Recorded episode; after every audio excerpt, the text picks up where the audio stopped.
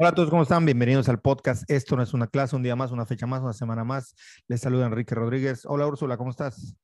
Hola Enrique, muy muy bien. Aquí, aquí empezando nuevamente, adoptándonos esta rutina otra vez. Adoptándonos, así es. Un poco complicado, pero Exactamente. hay, que hacerlo, hay que hacerlo. Este, ¿qué onda? Yo estoy, yo estoy, digo, ya, ya, ya el tema monotema es, pero si no es el clima, es el, el virus, pero es que cada vez se pone más feo. A mí ya me está dando más miedo ahora que en el 2020. El, es que está súper cañón. El tema es que ahorita, la verdad yo no entiendo cómo están determinados. Sigue siendo creo que por capacidad hospitalaria o algo así, porque este, ya los contagios están en como estuvimos en el pico de pandemia. Pues al menos en Mérida se rompió récord. Ya rompimos Sí. el récord que teníamos cuando se supuso que estábamos en, en el peor momento, pero ya se rompió ese récord, por lo menos de contagios. Este, y ayer estaba leyendo un artículo que también hay otro récord que se ha roto más que en el 2020 y es la suspensión de vuelos a nivel mundial. O sea, las tripulaciones, pilotos, eh, sobrecargos se están infectando más y al parecer esto está poniendo en jaque a las aerolíneas muy distinto al panorama que habíamos visto antes, ¿no? O sea, entendemos, porque ya lo han repetido hasta el cansancio, que el Omicron no es tan letal como las otras variantes, como la Delta, pero lo que es un hecho y que yo había mencionado es sí, sí, sí, sí, todo lo que quieran. Lo que no debe ocurrir es que un montón de gente esté enferma al mismo tiempo. Es como que a todo el mundo de pronto nos dé catarro. O sea, eso no va a estar bien, por muy catarro que sea, ¿no? Claro. O sea, algo, algo está mal y, algo, y va a llevar a algo peor que solo todos tienen catarro, ¿no? Y pues nada, es, es, es brutal, o sea, ya cada vez se sienten las balas a quienes hemos tenido la suerte de no contagiarnos del virus, cada vez se sienten las balas más cercanas, ¿no? Sí, claro. No, y sabes que yo estuve leyendo ayer el tema del tema porque vi que mucha gente está poniendo este, una nota que habla de que el Omicron puede llegar a generar una endemia. Una Y que eso se endemia. supone que es positivo, ¿no? Según dicen. Sí, sí, sí. De hecho, ya se había, de, o sea, la OMS declaró ya hace tiempo a COVID-19 como endémica. Sí. Lo que quiere decir es que se vuelve, o sea, al final para que una, enfer- una, un- una enfermedad por un virus como el COVID se vuelva endémica, hay varios factores, ¿no? La primera es que haya un contagio uno a uno, es decir, que una persona contagie a otra persona, cosa que con Omicron no está pasando. Está contagiando una persona a un número enorme. O sea, empezando por ahí, pues no, Claro. no hay forma que sea endémica. Yo no le veo pronto. Y la segunda cosa es que se mantenga un número sostenido eh, constante de contagios a lo largo del tiempo. Y esto, de nuevo, no se puede, toda, a mí me parece que es muy pronto para ver que ya hay un número sostenido de enfermos. Este, lo que pasa, hay picos exponenciales todavía y, y pues yo no veo realmente cómo es que con Omicron esto va a suceder. Yo lo que veo es que se están haciendo picos, o sea, no podemos declarar, no se puede declarar, no, no podemos, me incluyo yo, pero no, o sea, no se puede declarar endémica cuando hay estos picos. Tenemos cinco picos últimamente, o sea, no hay forma que eso sea que eso se entienda como endémico. Según le vi que un virólogo y no sé qué de Estados Unidos dijo que para 2023, ¿no? Pero así nos decían, o sea, así fue, nos Sí, dijeron sí, que sí, para de 21, luego pensamos que para el Y eso- 22 y ahora para el 23. Sí, ya, vamos sea- ya son tres años, ¿no? Del, del virus. Y- Ujú. y, y eso que tú dices es también eh, muy cierto, ¿no? Al principio, no, fake news, es que los medios, yo creo que ahorita hay tanta información rebosada, tan dispar, tan, que, que ya, el- el- o sea, ya llegamos a la parte tan surrealista que lo que en un inicio fueron fake news por parte de los medios de comunicación y las redes sociales, ahora se está volviendo realidad. Ya no sabemos, o sea, la OMS da igual lo que diga, pareciera ser que ladra un perro. Eh, no sabemos cuál es el virólogo al que le tenemos que hacer caso. Las instituciones universitarias dicen una cosa, el gobierno dice otra. O sea, cada quien dice lo que quiere y lo que cree y lo que dice que sabe pero sí ya se está volviendo esto una locura. O sea, antes por lo menos decías, bueno, sale Gatel y dirá lo que diga, pero, pero lo dice él. O bueno, sale tal médico. O bueno, acudimos a la UNAM. O bueno, acudimos a, tal, eh, al, poli. Hoy ya, ya no se sabe. O sea, ya es tan meta verdad todo que no, no lo sabemos. Y eso también me parece que es una de las cosas negativas que ha traído este, este virus, ¿no? Que la información, no solamente no hay una fuente sobre la cual podamos saber una verdad eh, más o menos estandarizada, sino que cada quien la está utilizando pues como mejor le plazca, ¿no? Los restauranteros, los empresarios la usan como quieren, los gobiernos la usan como quieren, los estados-nación la usan como quieren, los ciudadanos la usamos a nuestra conveniencia y así los medios de comunicación y bueno, pues así, así seguirá. Lo que es un hecho es que mientras eh, no se tomen eh, medidas estandarizadas, pues seguiremos aquí repartiéndonos el virus hasta quién sabe cuándo y una nueva normalidad que nunca se ha normalizado. O sea, está, está increíble eso. Está increíble. Fuera de ponerse gel y hacer ahí dos, tres rituales mágicos, porque ya se volvieron rituales mágicos simbólicos, no, no, no sabemos qué hacer. Pero bueno, este, saliendo de esa nota, es que sí, sí me impactó esta semana, ¿no? La cantidad, o sea, toda mi colonia alrededor está infectada y entonces dices, pues, ¿qué? ¿De, qué, de qué se trata esto, no? Claro. Pero bueno, este, yo creo que el tema de hoy, eh, más allá de lo que la gente pueda ver en el título y que a lo mejor no les pueda parecer interesante o no, o sea, no, no, no lo sabemos, eh, a mí sí me parece muy importante, me parece relevante y me parece que es algo de esas cosas que sin darnos cuenta van permeando y se van metiendo dentro de nuestra cultura, dentro de nuestras prácticas. Y tiene que ver desde la revisión de costos, eh, la relación costo-beneficio con eh, el análisis de lo que nosotros consumimos. Solamente me voy a remitir a los alimentos, porque, por ejemplo, la, importancia que tienen las etiquetas ha sido desde hace tiempo, lo que pasa que nunca habíamos tenido como sociedad conciencia de ello, como consumidores, ¿no? Entonces, eh, a mí me parece que tiene una importancia tremenda, ya, ya tú nos ayudarás a explicar de esto porque eres muchísimo más eh, estudiada y entendida que yo y que la mayoría, yo supongo, de los que estamos aquí, ¿no? Tanto hablando como quienes nos escuchan.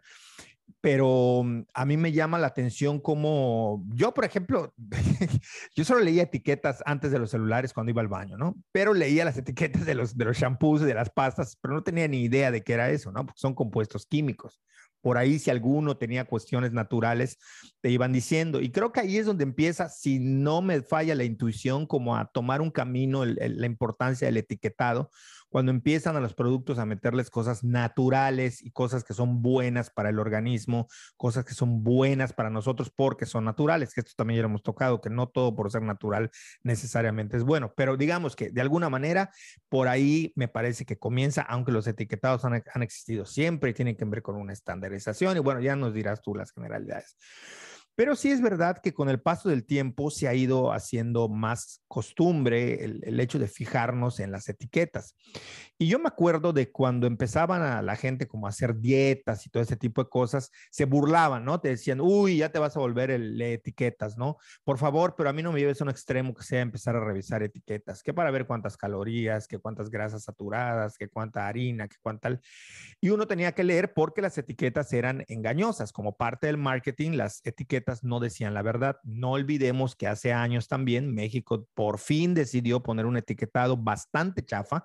Mi mismo sobrino de 12 años se partía de la risa este, hace un tiempo cuando veía que a la sal le ponían exceso de sodio, ¿no?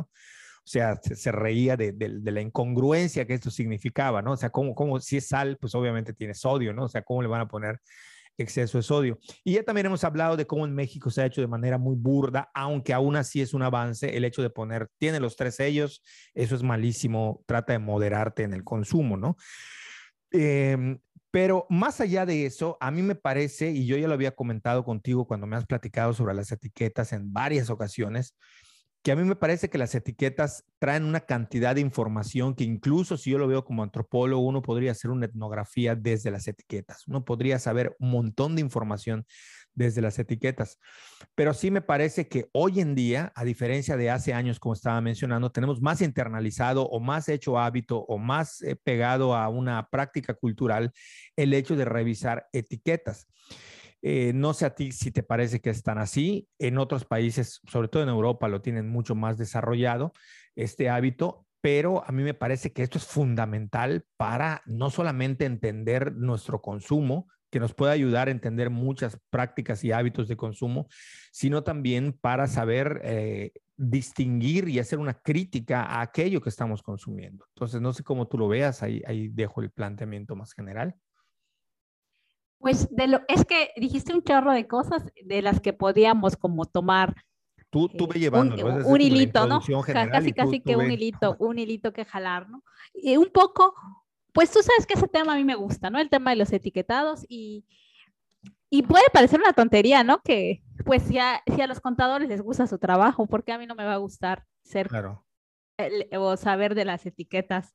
Con el perdón de los contadores, pero realmente creo que es un trabajo hiper aburrido, hiper... Pues a ellos les gusta. Exacto. Por eso digo, si existen contadores que adoran lo que hacen, ¿por qué a mí no me va a gustar leer etiquetas? Y, y, ahí te va, ¿no? O sea, yo cuando, o sea, hay dos razones por las que yo empecé a leer etiquetas y ahorita voy con todo lo que dices, ¿no? La primera razón es que yo estudiaba, cuando yo estudié la prepa, mi, el modelo de estudio se, justo en mí, cuando yo entré a la prepa, cambió por completo. Y de hecho, creo que solo dos generaciones tuvieron ese modelo y luego lo cambiaron porque no funcionó tan bien como esperaban pero te dejaban que, ya ves que en las prepas es que cuando pasas a, creo, cuarto semestre, quinto, te vas que a físico químico, a físico matemático, eh, ciencias de la salud y no sé qué, ¿no? Y te especializas, sobre todo en las prepas que tienen que, que son prepas de universidades autónomas, siempre es así, que te vas al área de físico matemático, ciencias de la salud, eh, administración, sociales y no sé qué. Y los últimos dos semestres tomas materias de todas esas, de esas áreas, digamos. Entonces, este, en mi prepa pasó que cambiaron el modelo de estudio y en vez de eso tú salías con un bachillerato general, pero tú tomabas todas las materias que quisieras. Yo tomé un montón, o sea, tomé todas las que pude tomar, tomé, y en una de esas tomé temas selectos de química, o lo que se le llama eh, la parte de compuestos aromáticos. Y estaba traumada, me encantaba esa materia. Estaba difícil, pero me encantaba. Y entonces, pues, en, estudiando esa materia, eh, pues nos decían, o sea, nos enseñaban cómo los compuestos aromáticos derivados del, que son los derivados del benceno, prácticamente son el elemento principal de los productos cosméticos y de higiene personal. Y nos decía la maestra, si, si, ustedes, si ustedes tienen la curiosidad, lean absolutamente todos los productos de que usen shampoo, jabón, no sé qué, y se van a dar cuenta. Y yo ya sabes que soy obsesiva y me obsesioné y leía todas las etiquetas así, decía, sí, es cierto. Oye, ¿el, el, el benceno es, tiene que ver con el benzonatato o no tiene, o son dos cosas diferentes? No, no tiene que ver. Ok, ok. Bueno, sí, no, o sea, sí, pero no es necesariamente de, que soy, de los compuestos aromáticos que yo estoy hablando. Ok, ok. Entonces, eh, pues ya, yo me ponía a leer y se me quedó esa manía de leer las etiquetas de los productos de higiene, sobre todo higiene personal y eso, no de alimentos. Y luego ya mucho, mucho, ay, no puedo hablar, mucho tiempo después empecé a trabajar en cosas de la miel y por azares del destino me tocó estar en una en un cambio de imagen y de etiquetado de la marca con la que trabajaban. Pues yo no sabía nada, o sea, realmente yo no sabía nada de, etiquetado y me tuve que poner a leer, estudiar y justo estaba en el momento que la NOM 051 sufrió una modificación y pedía a fuerzas que llevara las famosas pilas nutrimentales, que no sé si sabes cuáles son tú, Enrique. No, en absoluto. Bueno, las pilas nutrimentales, no tengo aquí ningún frasco para mostrar, pero las pilas nutrimentales son, ponte que este, o sea que en el frasco normal al frente llevaba este, un, eh, este frasco contiene y tenía no sé cuántas calorías y te daba un porcentaje en forma de un rectángulo como bordeado, con bordes redondeados. Y luego tantas calorías y de cuánto porcentaje de las recomendadas de consumo al día.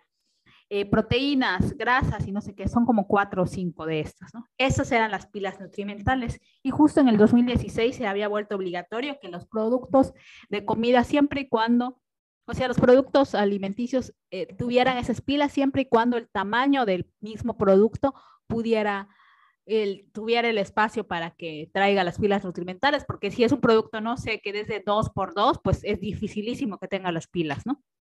Entonces ahí se va otra cosa. Entonces yo en esa época empecé a estudiar sobre el etiquetado de alimentos, ¿no? Porque yo no sabía nada. O sea, y yo tampoco es que sabía de productos cosméticos, el etiquetado. Simplemente yo me iba a leer los ingredientes porque estaba interesada. O sea, como que siempre estuve como comprobando que es cierto que los compuestos aromáticos son la base de la industria cosmética. Entonces, ahí empecé y descubrí que es un mundo fascinante, ¿no? Y que como tú bien dices, se puede saber muchísimo acerca de lo que comemos, cómo lo comemos, a partir del etiquetado. Y después, unos años después, también me encontré que a partir de entender o de, de entender el, etiquetado en, en, diferentes países, puedes saber o puedes encontrar cosas que tienen que ver con la política, ¿no? Sobre todo la política en materia de salud, en materia de economía, en materia de agricultura, o sea, parece de mercado, parece que no, pero se pueden saber muchísimas, muchísimas cosas y que también el etiquetado eh, nos muestra las tendencias de los consumidores. O sea, y parece, te digo, parece una, una cosa tan mínima que es por cumplir, pero no. Entonces, pues todo eso.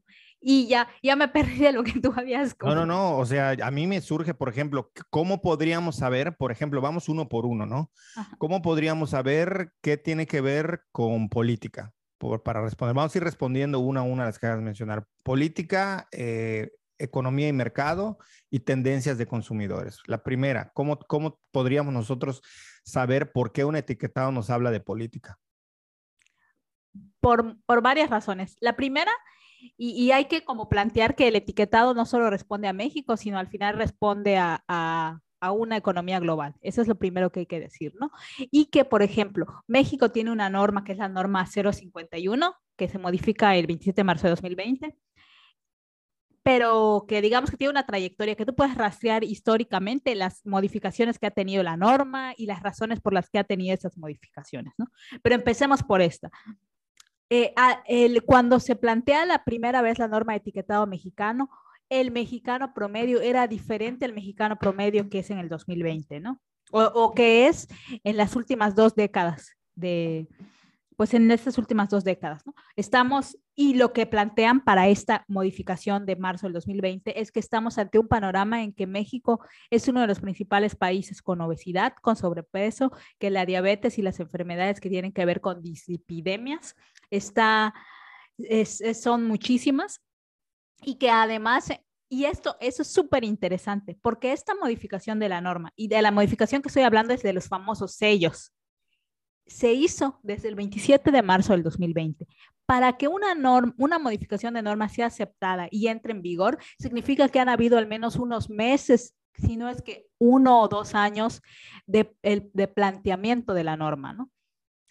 Y en el contexto, por eso te digo que es político, en el contexto de eh, la pandemia, del inicio de la pandemia, plantean y se hace la conferencia de prensa y está Gatel presentando, porque él es el subsecretario de salud, presentando este tema de los sellos, haciendo alusión a que una de las comorbilidades es la obesidad, eh, la diabetes y todo eso, y que ante este panorama una norma como esta es súper urgente para que los consumidores estemos más informados y decidamos mejor y bla, bla, bla. Esto es político, porque la norma ya estaba porque la norma no se hizo pensando en COVID-19. La norma se hizo pensando en una política de salud que apueste más a la prevención, que está bien, a que el sujeto sea capaz de elegir un, producto que no afecte su salud o que si tiene temas de diabetes, obesidad y estas cosas, elija de una mejor manera algo que no repercuta en este padecimiento que ya tiene, ¿no? Es político porque nos habla de una... Sí, sí, sí, me queda claro. Sí, sí. O sea, para lo del COVID... Explícalo, explícalo, sí, O sea, para lo del COVID fue así un uso magistral. O sea, no era para eso. Y, se, y yo recuerdo esa conferencia. Les vino como Yo recuerdo esa conferencia porque yo la vi y dije, no manches, qué ¿Qué tino tuvieron para sacar esa norma? Fue la que, la que desató memes de Gatel con gancitos y eso, ¿no? Exactamente, sí. Mira mi referencia, o sea, yo sé tanto el tema que mi referencia son los memes de gancitos. O sea, y que decían Bimbo ha matado más que no sé qué y todo eso, que estuvo así por lo de la gordura, ¿no? Y que también esta norma, además de estas, estos sellos, también hizo que los alimentos altamente calóricos o que se le llaman también de energía vacía, eh, no tuvieran personajes que atrayeran a los niños y que el osito bimbo fue así, el, el amo usando 80 mil cosas. Haciendo un paréntesis muy, muy amplio en, todo esto interesantísimo que estás diciendo, espero no, no desviarte porque me, me, interesa más que sigas. Este, por favor, ahí guarda en algún cajón. Para que nos, hagamos ese paréntesis. Yo no sé qué pienses tú, pero a mí me causa un poco de irritación este tema, no sé cómo llamarle, es que no, no es paternalismo, pero esta idea de... Eh, la idea de que a la masa, a, la, la, gente son masas y a las masas se les controla partiendo de la idea de que son estúpidos.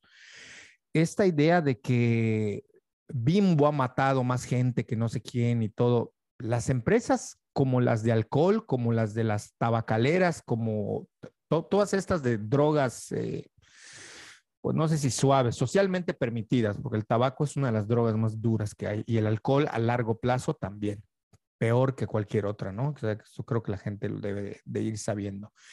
Em, a ver si no nos bota el internet que está poniendo letreros aquí. Medio raros, esperemos que no. Ojalá que no. Este, ojalá que no. La de conexión es inestable, ¿te dijo? Sí, sí. Ah, no. Sí, a, mí siempre me sale. Bueno, el caso es que eh, a mí me parece como una eh, tontera andar culpando a las compañías que hacen dulces como si no existiesen otras ventas de dulces igual o más calóricas y más dañinas que las grandes compañías van a decir, sí, pero el señor que vende en la esquina dulces, ese no abarca gran población. Es igual, es como el mata poquito o mata mucho, o roba poquito y roba mucho. De cualquier manera, a mí me parece que la gente sabe que lo que se está metiendo no es bueno. O sea, la gente sabe cuando va a comprar chicharra y compra shish y compra este, vísceras y compra grasa, y, o sea, saben lo que se están metiendo. La gente sabe cuando se está metiendo una Coca-Cola, la gente sabe lo que se está metiendo cuando fuma una cajetilla de cigarro, por más que le pongas un pulmón descarnado ahí, destrozado en la, en la, en la cajetilla, ¿no? Entonces a mí me parece que no es que, o sea, no es que esté mal que los gobiernos hagan este tipo de campañas, está bien, pero sí me parece que cuando se somete al juicio de la gente, el, decir, es que están eh, las compañías, no, no, no, papá, o sea, yo vendo algo y si tú haces un mal uso de eso, pues ese es tu problema, o sea, no, no, no te estoy obligando a que lo compres. Eso es lo que yo creo, no sé cómo tú lo veas, parece que es una, no sé, no, no, no veo bien ese juicio que se hace sobre que porque Coca-Cola, que está matando gente, que como si llegaran con metralletas, ¿no? O sea. Sí, sí, o sea, es que evidentemente parten, y yo creo, yo te lo he dicho, yo eh, cuando surge el tema de los sellos y de eliminar a los personajes de los productos altamente calóricos porque atraen a los niños, la verdad es que me enojé mucho. Yo decía, es que tratan a la gente como si fuéramos estúpidos, o sea, como que no tenemos la capacidad de, de leer de esto, pero Fíjate que fui suavizando mi juicio poco a poco, sobre todo eh, teniendo pláticas con una compañera de trabajo, que ella trabajó muchos años en la FAO y conoce muy bien el contexto rural del, país. Y ella me platicaba sus experiencias. Y la verdad es que, si bien no es que nos traten, o sea, no sé si el, gobierno y quienes están encargados de la parte de salud pública tienen esa visión de que somos estúpidos, pues no lo sé, pero lo que sí creo es que sí es una herramienta que facilita la elección en muchos contextos. Sí. Hasta ahí está, estoy bien, ¿no? El tema es que no nos podemos quedar allí, o sea, el tema es que salud pública tendría que trabajar en que no necesitemos que nos faciliten las cosas o que nos hagan una ABC, sino que seamos capaces de eh, poder entender eh, lo que estamos consumiendo. Yo, no creo que, que, a ver, a ver, sí, sí nos ven como idiotas, pero no en, no en todos los casos, ¿no? O sea, yo, yo lo que creo es que son campañas. Mi, mi, crítica va hacia lo que la gente, lo que, lo que la recepción, lo que la sociedad o un sector de la sociedad dice, porque esto lo dice la sociedad, no lo dicen los gobiernos. Pero sí me parece ridículo que tú como padre, ay, ya vio las azucaritas y el tigre Toño es tan encantador, que te lo tengo que comprar. O sea, no creo que vaya por ahí. sinceramente, no creo que esa sea la, forma. O sea, si tú como padre no eres capaz de, de, controlar o no lo que tu hijo come según te dicte lo que, lo que tengas que hacer, pues es tu problema. O sea, no porque el niño esté diciendo, ay, sí quiero al tigre Toño, ay, sí, ya, ya vio al tigre, ni modo, ¿por qué no lo quitan? O sea, eso es lo que yo veo ridículo. O sea, no tanto el gobierno, entiendo que son campañas. De hecho, la, la, la que no sé si fue Finlandia, algún país de estos, fueron los primeros en erradicar la sal de las, esta política de quitar los saleros, que verán que hoy en día ya en prácticamente todo el país se tiene que ya no te ponen sal, te la dan si tú pides que antes era el salero desde que llegabas, eh, ya otros países la habían puesto en práctica como una campaña y no necesariamente porque fuesen este, idiotas sus ciudadanos, sino decidieron tomar esta campaña y tomar esta política de que en los restaurantes no se iban a poner saleros y los quitaron y parece ser que funcionaron en estos países. Pero este, sí, a eso me refería yo, más bien como a la gente, no tanto en este caso como al, como al gobierno necesariamente, este, aunque también tiene parte en ello pero este, sí, creo que por ahí va. Ok, sí, sí, sí, también voy, estoy de acuerdo con eso, ¿no? Te digo, al final sí me parece que ha funcionado, pero creo que es necesario hacer más. Hacer y no se ha hecho más, no se ha hecho más. O no conozco qué más esté haciendo. Y eso era la parte de, de, la política, ¿no? Luego habíamos hablado de la otra parte que tiene que ver que cómo nos habla una etiqueta de la, de la economía, del, de, decir, de la parte de mercado de, de la economía. Ah, sí, sí, bueno, y también, también voy a meter otra cosa, ¿no? Que eso a nivel político. Y la otra cosa que es súper importante, que no sé dónde, en dónde meterlo entre todo esto que estamos hablando, que tiene que ver con que se hizo o se determinó que la porción para medir todo sea 100 gramos. Y esto es un ejemplo perfecto de cuando, de cuando se pide que igualdad, no, la igualdad en sí no es ni positiva ni negativa y puede ser negativa, ¿no? Porque se pidió que para este... Es posible además. La igualdad tal cual es un, es un ideal. Sí.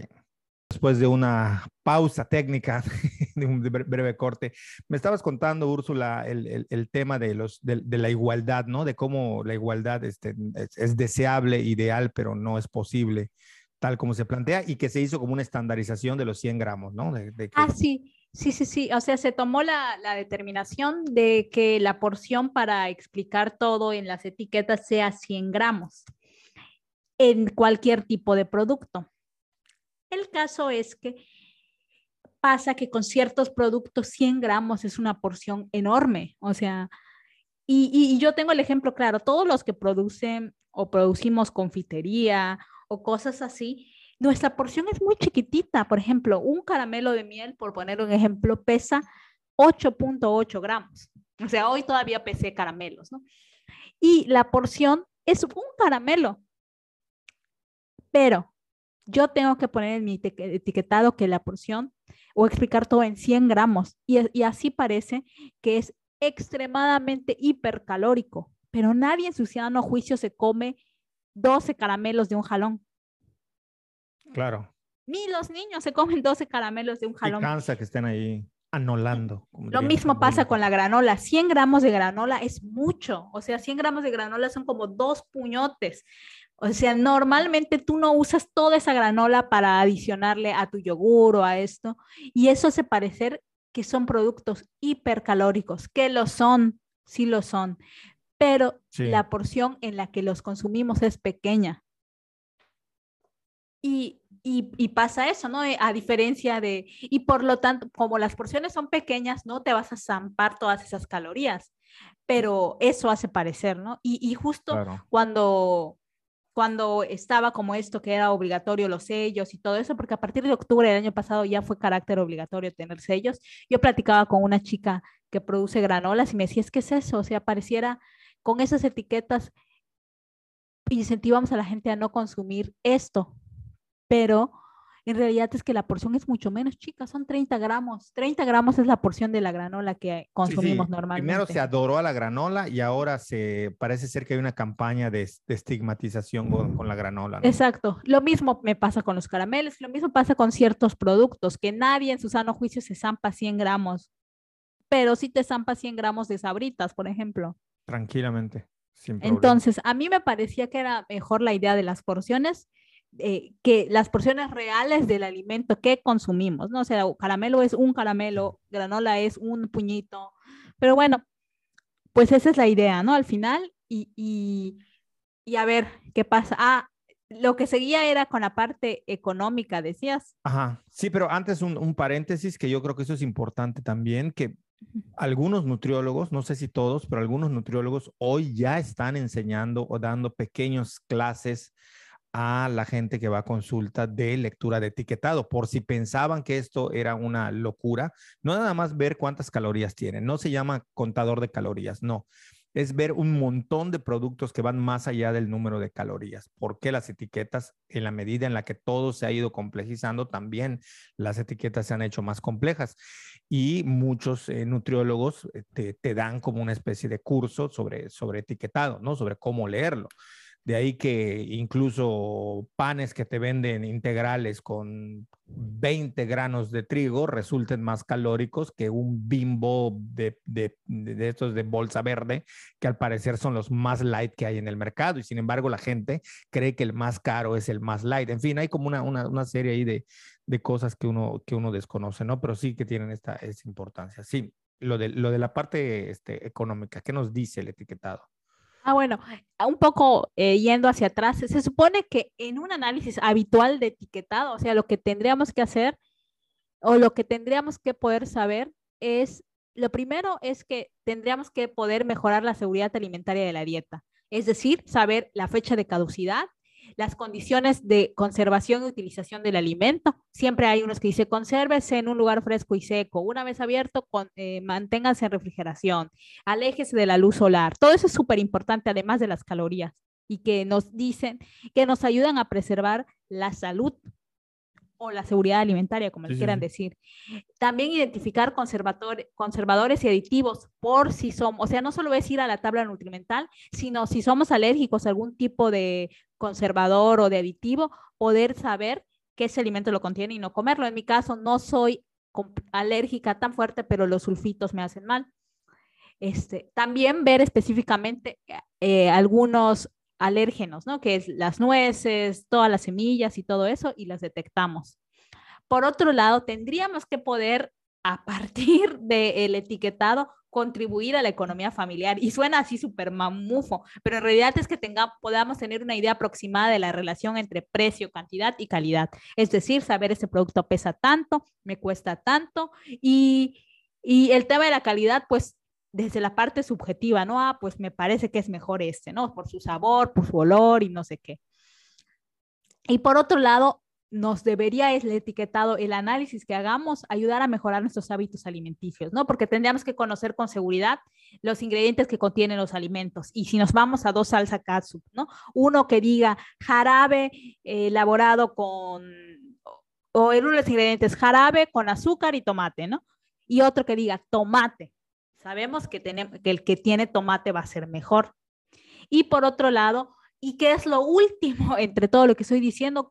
conocer las características nutricionales de los alimentos, ¿Qué es lo que hacemos a través de leer la tabla nutrimental, las pilas nutrimentales después y ahora los sellos. O sea, todo eso. Sí, es lo... sabemos que es, es complicado que, que, la gente ahorita o escuchando este podcast diga, pero por lo menos que, que, que, entendamos la relevancia de las etiquetas, no para que nos pasemos, porque entonces vamos a hacer un supermercado de cuatro horas en lo que leemos todos, en lo que analizamos todo, cuando no se sabe. Cuando ya sabes, pues ya pasas, lees y vámonos. Sí, eso, o ya sabes qué productos están vinculados, ¿no? Pero a mí me, me llama la atención algo que tú ya me habías mencionado antes, que, por ejemplo, el tema del gran mercado que es mercado en su manera global, pero también mercado a nivel nicho, esto de los famosos productos orgánicos que muchas veces te cuelan productos que supuestamente son orgánicos porque supuestamente tienen productos naturales, pero que muchas veces o son derivados o son este, directamente embustes, o sea, no son esos productos, o sea, son como imitación de lo que te están vendiendo y por otras características ya los colocan como orgánicos, ¿no? O sea, bueno, que, que hace que eleve sus costos, sus precios.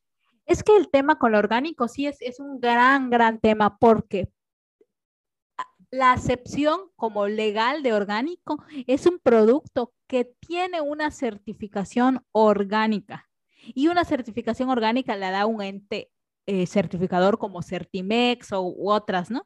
Y este proceso de certificar un producto orgánico lo encarece muchísimo. Por eso el, el sobreprecio de un producto que esté etiquetado orgánico, pero no que solamente diga o se publicite como orgánico, sino que tiene en su empaque un sello de orgánico Zagarpa, orgánico Certimex, orgánico eh, Eusert y todas las certificadoras que no, ya ni sé cuántas hay. Eso es muy caro. O sea, pagar esa certificación es muy cara. Entonces, eso da un sobreprecio. Eso por un lado, ¿no? Esa es la acepción de orgánico legal, en el marco legal, ¿no? Tiene que tener una certificación y una certificación que se renueve año con año o, o bianual, no tengo idea bien, hay unas que son anuales, otras que son bianuales, así, ¿no? Pero por otro lado están los productos que se dicen orgánicos. Y que se dicen orgánicos hay dos, ¿no? Desde los que son completamente embustes y los que no, pero tiene su, digamos, su peculiaridad. En primer lugar, un producto que es orgánico se debería decir agroecológico. O sea, si tú no tienes certificación, tendrás que elegir la palabra agroecológico para hablar. Y esto quiere decir que es un producto que en su producción, valga la redundancia, no, no se ha utilizado ningún producto transgénico para que pueda, pues pueda producirse, ¿no? Por ejemplo, con la miel. O sea, si una miel es orgánica, significa que mis apiarios están lejos de alguna plantación de, productos transgénicos, como puede ser soya modificada o lo que sea. Eso por, por primer lado. En segundo lugar, que la alimentación de las abejas es o con su propia miel o con azúcar que tenga certificación orgánica. En este caso, por ejemplo, yo como apicultor, ah, estoy lejos de los campos de, de algún producto transgénico y no alimento a mis abejas porque no voy a comprar azúcar orgánica, pero les dejo su reserva de miel suficiente para que no pasen hambre y eso. Mi miel en teoría es orgánica, pero si yo no tengo certificación no la puedo vender como orgánica. Y lo que pasa es que mucha gente le dice que es orgánica porque cumple con los parámetros que tendría una, una producción orgánica, pero no tiene la certificación. Ese es por un lado. Y por otro lado, que ya el uso del orgánico es para, o sea, la gente lo utiliza para mencionar que un producto es natural o que es artesanal o que se produce cuidando ciertas cosas y se vende como orgánico y el precio que dan es como el de un producto orgánico que tenga certificación. Ojo, que lo que yo estoy diciendo no es que yo crea que los productos con certificación son mejores, porque yo me sé muy bien las historias de marcas de miel y de cooperativas de miel que están certificadas, pero que tienen muy malas prácticas. Entonces, no es, realmente no es una garantía que tú compres un producto certificado orgánico. Si a mí me lo preguntas, no es una garantía, sobre todo en miel. de estar un poco informado respecto a eso, porque al final de cuentas es lo que nos estamos metiendo al organismo, es lo que estamos tragando. Ni todo lo que viene, y esto sí lo, lo, he aprendido, ni todo lo que viene empaquetado es necesariamente súper malo, ¿eh? Hay un montón de cosas que están vendiendo hoy en día, entendiendo que la tecnología le ha llegado a los alimentos. O sea, no nada más lo que viene de campo, lo que se hace, la carne que se saca de, de, ganado del campo. No, hay también ciertos procesos en los que ya están haciendo em, eh, comida empaquetada que no está mala, o sea, me refiero, no te hace daño, incluso están ya con algunas proteínas como, como más de Popeye, más, más recargadas, no sé cómo decirlo. No, y, y, este y, por ejemplo, yo sí tengo ejemplos, claro, en, por ejemplo, con el huevo y con ciertas vegetales en las que hay que cuidar la cadena de frío en todo momento, a veces es mejor comprarle a una marca grande. La razón es que eh, una marca grande tiene todas las posibilidades para cuidar la cadena de frío desde que se cosecha hasta que llega a tu boca casi casi, mientras que a veces las pequeñas no cuentan con transporte refrigerado, no cuentan con todo lo necesario para hacer un manejo post cosecha bueno, y entonces puedes comerte un producto que está en un estado ya de putrefacción, aunque no sepa mal. Claro. Entonces, sí hay que ser, o sea, sí hay que tener ese criterio porque parece que, no lo hay. teniendo ahorita los, los, eh, los alimentos deshidratados, por ejemplo, que perfectamente se pueden empaquetar al vacío y te llegan y cuando los abres, ahí contienen prácticamente todas sus propiedades, ¿no? Sí, completamente. O sea, sí, sí, definitivamente hay muchas cosas que, que están allí que... Yo creo que hacia ahí va la tecnología con la alimentación, ¿eh? a, crear cada vez, a lo mejor, alimentos que sean menos eh, gourmet en el, en, el entendido, no de alta cocina como tal, sino alimentos que no tienen tanta parafernalia para comprarse y prepararse y llevarlos a la mesa, pero sí alimentos que van a ahorrar tiempo, que van a ser mm, igual o más efectivos en, sus en su calidad nutrimental y que no nos estamos dando cuenta. O sea, no sé si el momento que un bistec quepa en una píldora, entonces no sé si haya restaurantes donde puedas ir y pedir tu píldora de bistec. A comer tu píldora, sí. Pero este, sí, creo que, creo que un poco va por allá. Y esta, esto que estás diciendo me lleva a la, que a mí de verdad más me, me interesa, me, me, me emociona incluso, ¿Cómo, ¿Cómo, una etiqueta te puede hablar de las tendencias de los consumidores? Porque hablar de tendencias de consumidores es hablar de tendencias socioculturales tal como yo lo veo. Aunque le suene raro a los antropólogos, hablar de tendencias, de patrones, de hábitos de consumo, nos habla de cultura, hacia dónde va la cultura. Entonces me parece eso que es súper importante, ¿no? Sí, sí, me estoy acomodando porque me están lastimando las orejas estas. Sí, igual a mí esto ya me están este, perforando. Pero es que, bueno, también ahí hay un tema. Yo, yo estuve buscando, o sea, como que por igual, por el, casi todas las cosas las empiezo a hacer por el trabajo y me llaman la atención y me gustan y las sigo haciendo. El caso es que año con año salen las tendencias eh, de consumo en, en, general, ¿no? Para que tú puedas saber cuál va a ser la tendencia para el siguiente año y lo que sea, ¿no? Y pues yo, como estaba metida en el tema de la miel, empecé a buscar en alimentación y que de hecho no han cambiado mucho del 2019 para acá, pero lo que nos muestra es que justamente este, la, estábamos eh, transitando una generación, eh, que la generación que más consume es una generación relativamente joven, que eso es un hecho, ¿no? Porque mientras más grande seas, menos necesidades tienes y menos tiempo tienes de estar pendiente de 80 mil cosas. La mayor parte de la población demográficamente hablando es joven. Exacto. Y está sucediendo que justo este gran grueso de la población no está preocupada por tener hijos y familia como hace 20 o 30 años, sino está preocupada por ella misma, por el cuidado, por autocuidado, por estar bien, por bienestar. Y nos damos cuenta de todo eso. Y esto se refleja en la comida. Eh, el interés que tienen las personas por que su comida sea sana, que sea buena y que sea limpia, ¿no? O sea, y cuando hablamos limpia es que no tenga cosas que nos puedan hacer mal, hasta el punto de que mi comida tiene que ser extremadamente natural y casi casi que el fruto se tiene que caer del árbol para que yo lo pueda comer, no lo puedo arrancar porque daño la vida, ¿no? O sea, hay esos, esos extremos. Sí, sí, sí. Y entre ellos, una gran tendencia es el de la trazabilidad, que yo desde que te comenté ese término hace tiempo te encantó. Me encantó, porque yo creo que, perdón, se aplica, es decir, se puede utilizar ese mismo concepto, que es, yo veo que es término guion concepto, ¿eh? Yo creo que se puede aplicar para cuestiones socioculturales. Se aplica en la arqueología, se aplica en la historia y yo creo que de unas, en muchos sentidos se puede aplicar para estudios culturales. No sé si quieras explicar qué es la trazabilidad para quienes no sepan. Sí, bueno, la trazabilidad es el es poder saber de dónde viene lo que tienes en tus manos, básicamente, ¿no? O sea, en, los, en, en la miel está clarísimo porque existe un programa nacional y es al final es un programa nacional, pero al final en todo el mundo sucede de trazabilidad. Es decir, tú, cuando, tú desde tu apiario tienes que tener eh, localizadas tus colmenas, ponerle sus nombres y cuando coseches identificar que la miel que cosechaste vino de la colmena tal y la coseché en el mes tal, ¿no? Y cuando tú vas a venderla, como generalmente se vende a, este, a, los grandes almacenes, llenas con tu registro todo eso y entregas la miel. Y la miel que la procesan los, los grandes acopiadores y vendedores, entregan esos registros para que si sucede que a alguien, yo en el supermercado compro una miel y esa miel tiene un lote que es el lote desde que se envasó, que, que da información acerca de todo lo demás. Entonces, ah, pues esta miel me dio diarrea, ¿no? Me enfermé o me hizo, me hizo muy mal, la reporto.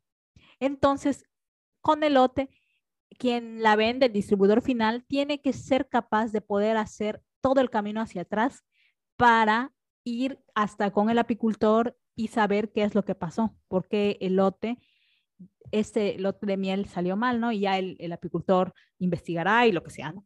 Eso es la trazabilidad. Y si había quedado así, ¿no? En este punto, en los alimentos, que tenías un lote, tú cuando compras una salsa casera de cualquier marca, puedes ver el lote, ¿no? Y si te hace mal, pues vas a la tienda y se tiene que poder hacer todo ese proceso. Hasta ahí era. Y que casi, casi que ni se hacía. Se llama, ese proceso se llama recall. Y casi no se hace. O sea, es raro. Solo en cosas extraordinarias que, ah, me salió un pedazo de hueso en mis sabritas, ¿no? Cosas así. Pero no es muy, o sea, yo habitualmente no he visto que se haga un recall. Pero ya se fue a más allá. La gente quiere saber quién, o sea, quiere saber desde el momento quién lo produce, cómo lo produce y que generalmente sea un pequeño productor. Hasta allá ya se fue.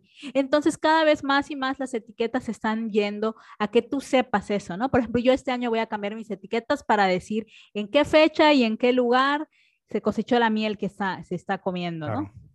Porque eso es algo que se quiere saber, pero como tú bien dices, es información súper valiosa que no se ha usado, que se sabe, o sea, tú puedes saber, digo, para activar un proceso de recall tienes que hacer todo eso. Pero si las etiquetas, a lo que está pugnando el consumidor es que cada vez más no se tengan que hacer un proceso de recall, sino que tú tomes tu frasco y no sé, aquí diga, el fulanito, el señor fulanito de tal eh, produjo esto o parte de este frasco fue producido en tal localidad. Eh, en esta fecha, en estas condiciones y más, ¿no? O sea, ya cada vez está siendo más interactivo. Lo que el consumidor quiere al final es que pueda de alguna manera participar de la experiencia de producir.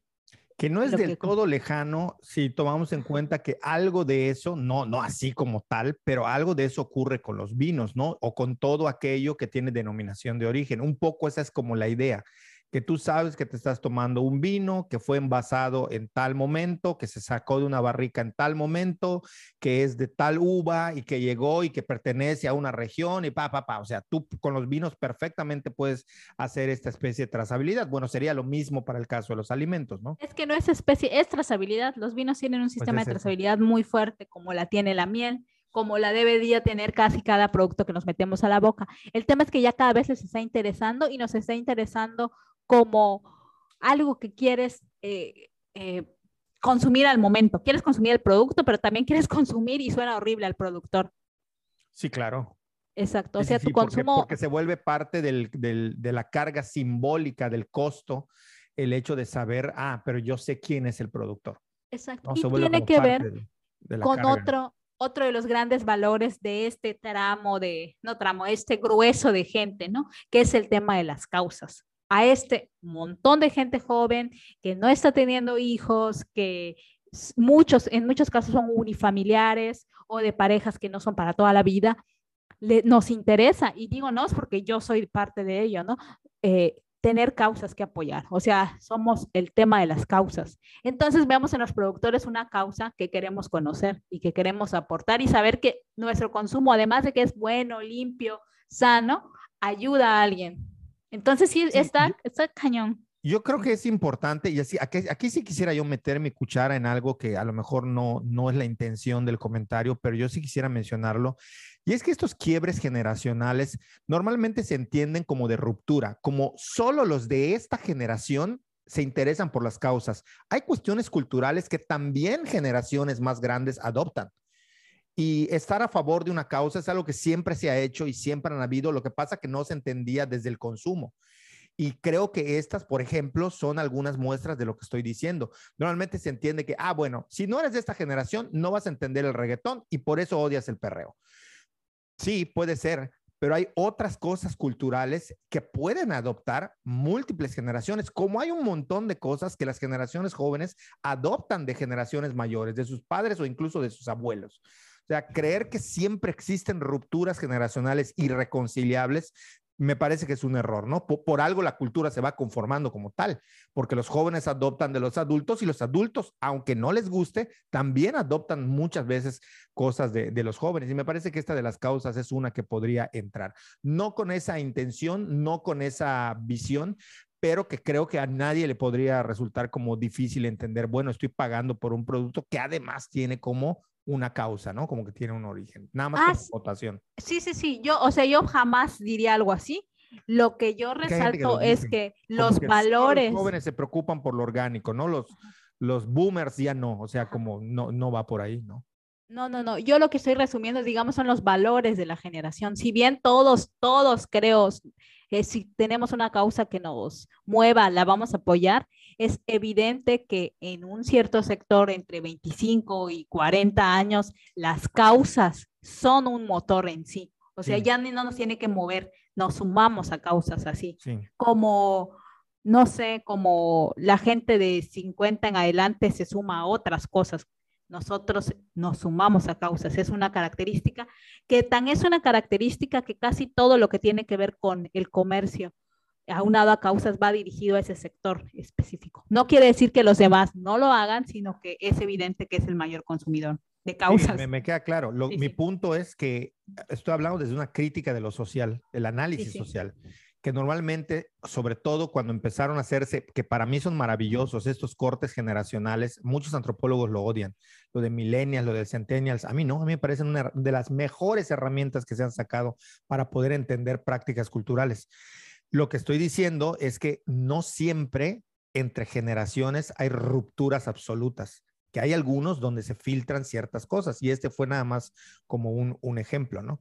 porque siempre se cree eso, ¿no? Que, que, entre generaciones la ruptura es absoluta y no hay diálogo, y no es así. De ambos lados se nutren ciertas cosas, y esta podría ser una de las que puedan dialogar, ¿no? Ah, sí, sí, completamente de acuerdo. Solo, solo daba la acotación que en mi caso no lo pensaba y que en esto de las etiquetas sí es un hecho, ¿no? Y te digo, la otra cosa que, de la que no hemos hablado es que justo las etiquetas son muy diferentes entre países y, que, por ejemplo, productos mexicanos que se venden en el extranjero cumplen otras normas de etiquetado. En Europa, por ejemplo, además de los famosos sellos, Europa tiene la máxima preocupación del mundo por el tema de alimentos transgénicos, porque eh, digamos que de, la, de la línea en la que se basan es que los alimentos transgénicos no han probado que no son dañinos para la salud pero tampoco se ha probado que son dañinos. O sea, faltan muchos estudios y en ese sentido, pues hay toda, todo lo que sabemos de la carga negativa sobre los alimentos transgénicos, ¿no? Que, el tema de Monsanto y la gran empresa que destruye a los campesinos y destruye todo y se adueña de las semillas. Porque se da cerrado que ya lo transgénico es malo sí o sí y Exactamente. No, entran a la discusión. Y entonces Europa es, es, es, muy, muy, muy, muy, muy, muy cerrado con eso. Y una de sus grandes normas de etiquetado es que cada producto en la Unión Europea tiene que decir si tiene o no, si es o no es transgénicos o si en su eh, producción se utilizaron transgénicos, que básicamente si utilizaron transgénicos ya se cataloga como producto transgénico. Entonces, en vez de sellos, yo no sé si se pongan sellos allí, pero sí se pone, es libre de OGM o no libre de OGM, ¿no? Sí. E, esa es una de las grandes, grandes diferencias que hay, ¿no?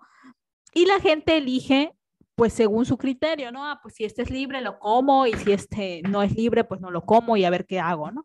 que yo no, nunca he ido a un supermercado, me encantaría ir a un supermercado, a una tienda, sobre todo para ver los etiquetados allí, ¿no? Porque sí, sí es una súper preocupación para ellos, sobre todo ese, el que sea libre o no libre. Es, curioso, pero ya lo habíamos hablado también de que, por ejemplo, Alemania no permite que entren productos con transgénicos, pero ellos sí venden productos transgénicos. Ah, sí, claro.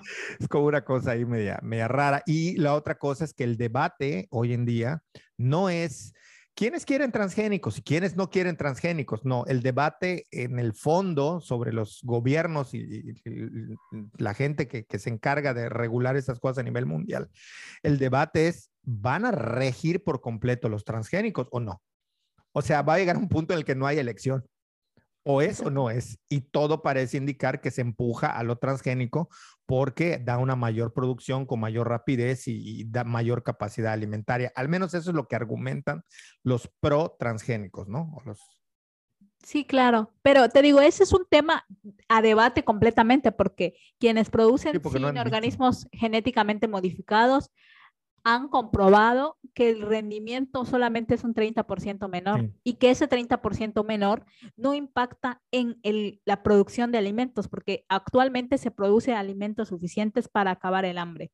El tema es la distribución. Sí. O sea, en este punto, en el mundo, el tema es la distribución de alimentos. No tiene nada que ver con eh, producción. De hecho, producción hay de sobra, y se desperdician toneladas y toneladas y toneladas y toneladas de alimentos. Es más lo que se pudre por acumulación que lo que llega Exacto. que, el hambre, por, por decirlo Exacto. Entonces es una discusión que no va a, si a mí me preguntas, no va, no tiene ningún sentido hablar. Y no, y yo no, yo lo digo abiertamente, yo no concuerdo con sistemas eh, de sistemas económicos comunistas ni nada de eso y me da igual lo que piensen, eh, pero sí creo que el tema de la distribución de alimentos es un tema que hay que atender, que se tendría que estar atendiendo.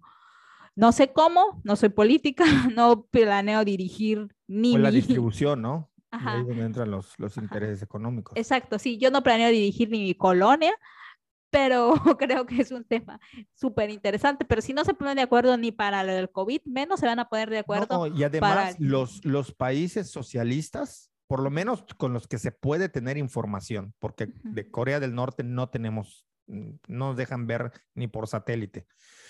Este, lo que se ha visto es que hay una pésima distribución de lo que sí tienen. Entonces, eh, es, es, un desastre. Es un desastre. Entonces, bueno, sí es, sí es algo complicado, pero es muy, muy, muy interesante. Sí, claro, sí, te digo al final, y bueno, todo eso lo estábamos hablando por el etiquetado, tengo mi ojito lastimado, perdón, este, lo que estábamos hablando. Te está, causando ah, mi tráfico. Sí, este, ah, te decía todo eso pensando en las etiquetas de, de otros países cuando productos mexicanos van, que en general productos mexicanos no se venden tantísimo en otras partes del mundo, más que por Herdes, la costeña y todos esos enormes sabritas, que ya ves que los chetos y todo eso, y la experiencia de hace unos días que estuvimos, que estuve fuera y que vi que chetos y eso se vende con otro nombre en otros países, ¿no? Que, que al final sí PepsiCo, que es el dueño de, de Sabritas y de Gamesa, al final PepsiCo es una marca estadounidense.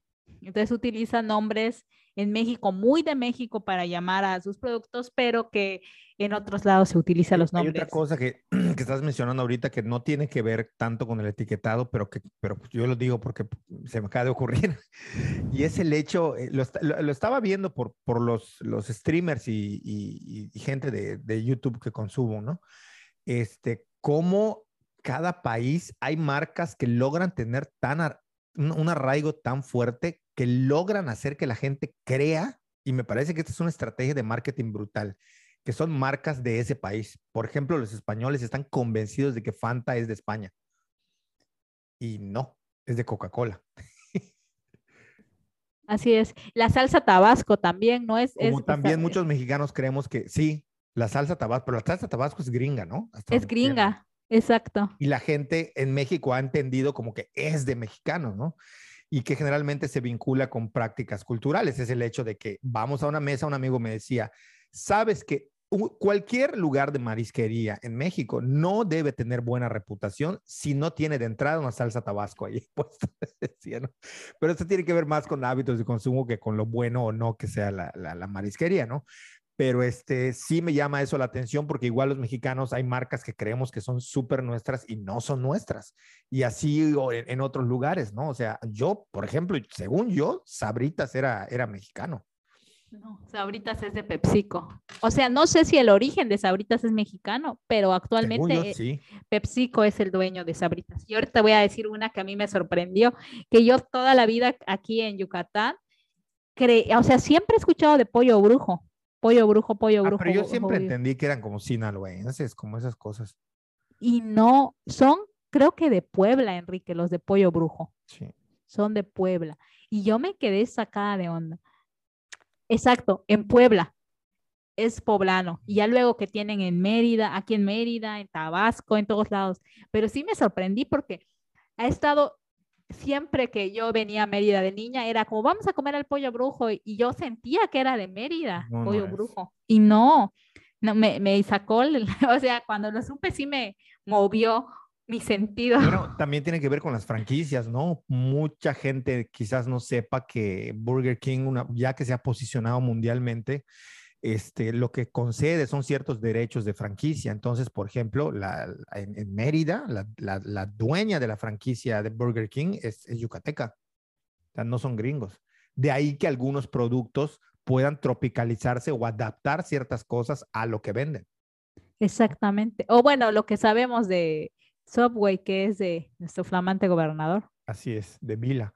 ¿Qué, tiene que ver con eso, no? O sea, es decir, los dueños de la marca, de los derechos de la marca, pues son los dueños, ¿no? Los que inventaron Burger King, KFC y todos esos. Pero quien usa el, el, restaurante como suyo es el que, el que compra los derechos de uso de franquicia, ¿no? Así es. Pues que ya está pasando con los Oxos, ¿no? Y con los, y con los eh, bueno, con todos estos de, de conveniencia. No sé, si Oxos, hasta donde yo sé, no es franquicia. Todavía no. Este, todavía, no. Los que son es Extra y 7-Eleven. Extra y 7-Eleven sí, sí, son, sí son franquicias. Pero yo creo que Oxo va para allá, ¿eh? Porque entiendo que es una manera como de super es que, expandirse. Es que Oxo surge no como tienda de conveniencia. O no como esta, sí, tienda de conveniencia le llaman. No surge así. Oxo es una estrategia los regios que son dueños de Oxxo son accionistas de la cervecería Cuauhtémoc Moctezuma y de la parte mexicana de Coca-Cola. Entonces surgen para aumentar las ventas de estos dos principales negocios, que son eh, ser participantes de estas dos empresas. Así surge Oxxo. De hecho, Oxxo funciona, según me explicaba un como geógrafo, funciona con base en algoritmos, es decir, la distancia que hay entre un OXO y otro y dónde están los OXOs no es aleatoria, no es como que se paran y dicen, mm, aquí deberíamos poner, no, no, no.